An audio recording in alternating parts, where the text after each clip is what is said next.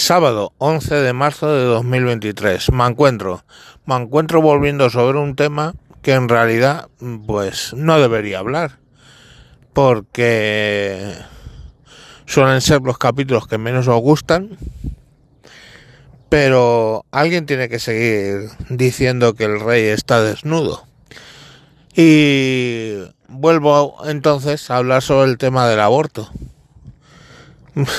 ¿Quién habla ya del tema del aborto? El aborto lo da todo el mundo por, por hecho, ¿no? Nadie, pocas voces oyes en contra de ello.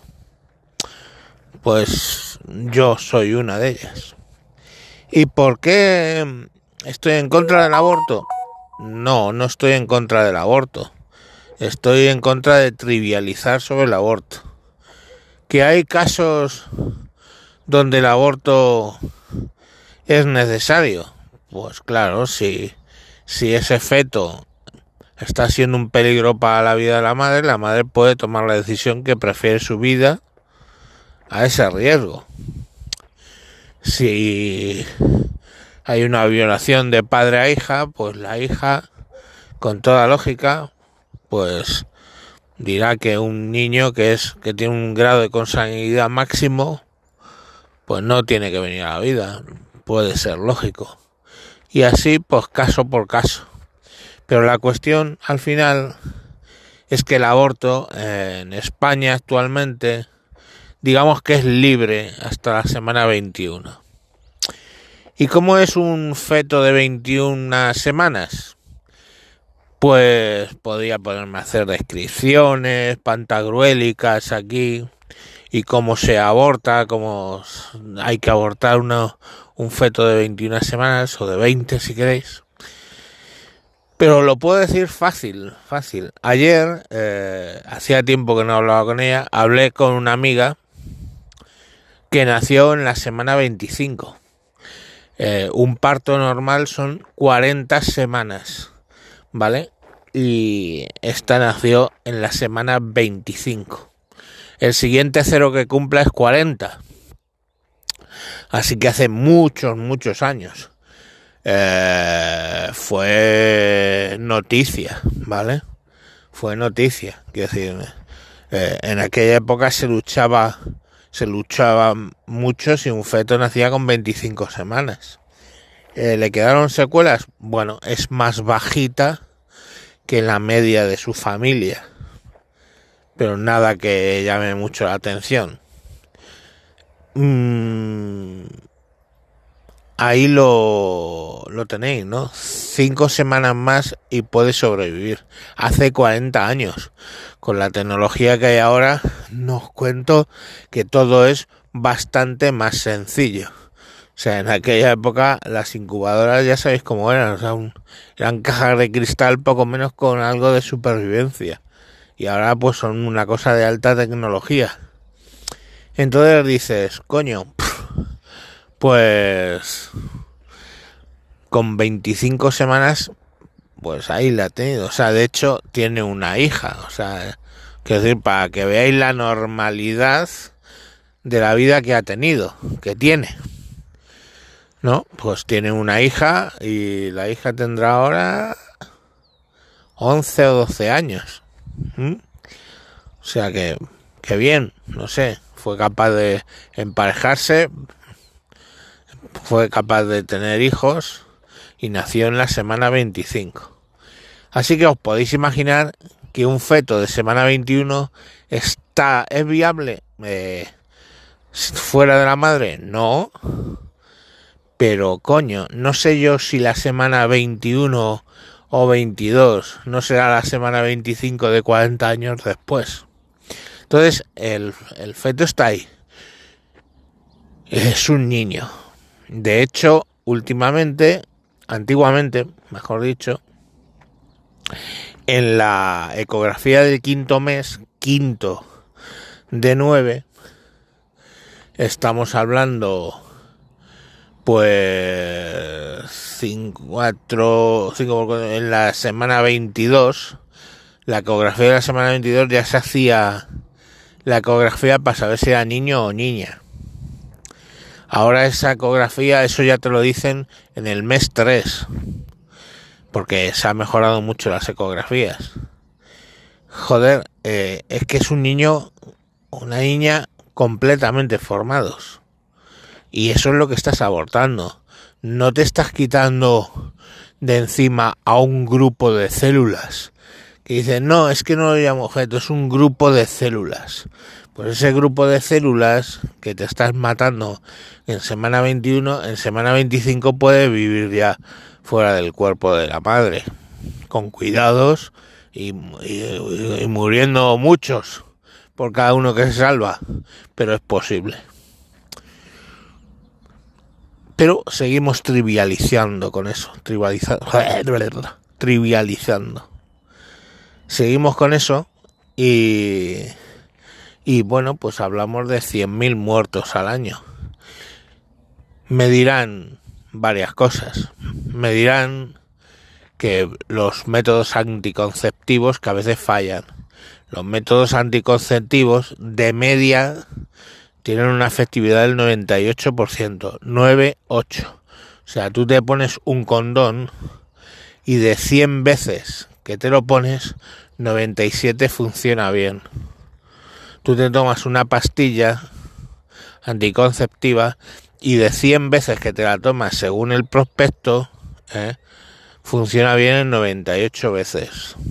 O sea que de media los métodos anticonceptivos de tomarlos te duran, o sea, tienen una fiabilidad del, del 98-97%. Entonces eso no justifica los 100.000 muertos. En España no hay muchas violaciones, gracias a Dios. Tampoco se justifican por ahí los 100.000 muertos. Los 100.000 muertos se justifican cuando trivializas sobre la vida que llevas dentro. Y la siguiente afirmación que suelen hacer la gente que está a favor del aborto y no deja cuestionarlo es que qué hace un señor de 55 años que de hecho tengo la vasectomía hecha con lo cual ya no puedo tener hijos un señor que hace hablando del aborto. Claro yo lo que digo siempre no necesitas ser ucraniano para decir las barbaridades que hacen los rusos en tu país, ¿vale? O en ese país, perdón. Yo no necesito ser ucraniano para denunciar la guerra de Ucrania.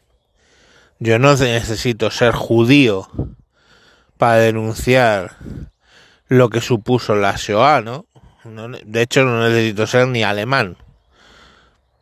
Entonces, eh, bueno, quiero decir, si podemos hablar en contra de la Shoah sin ser judíos ni alemanes, o podemos hablar en contra de la guerra de Ucrania sin ser ucranianos y rusos, ¿por qué no vamos a poder hablar de un genocidio que se está llevando a cabo simplemente por gusto? Porque es más fácil algunos dicen, no, es que la mujer sufre mucho eh, con la decisión del aborto, pues no abortes. Es tan fácil como eso. No es un simple método anticonceptivo. Ya os digo, hay 100.000 casos al año. De algún sitio saldrán. De los métodos anticonceptivos que fallan no es. De las violaciones tampoco. Entonces mm, son... Eh, ¿Cómo los explicas tú, esos 100.000 casos?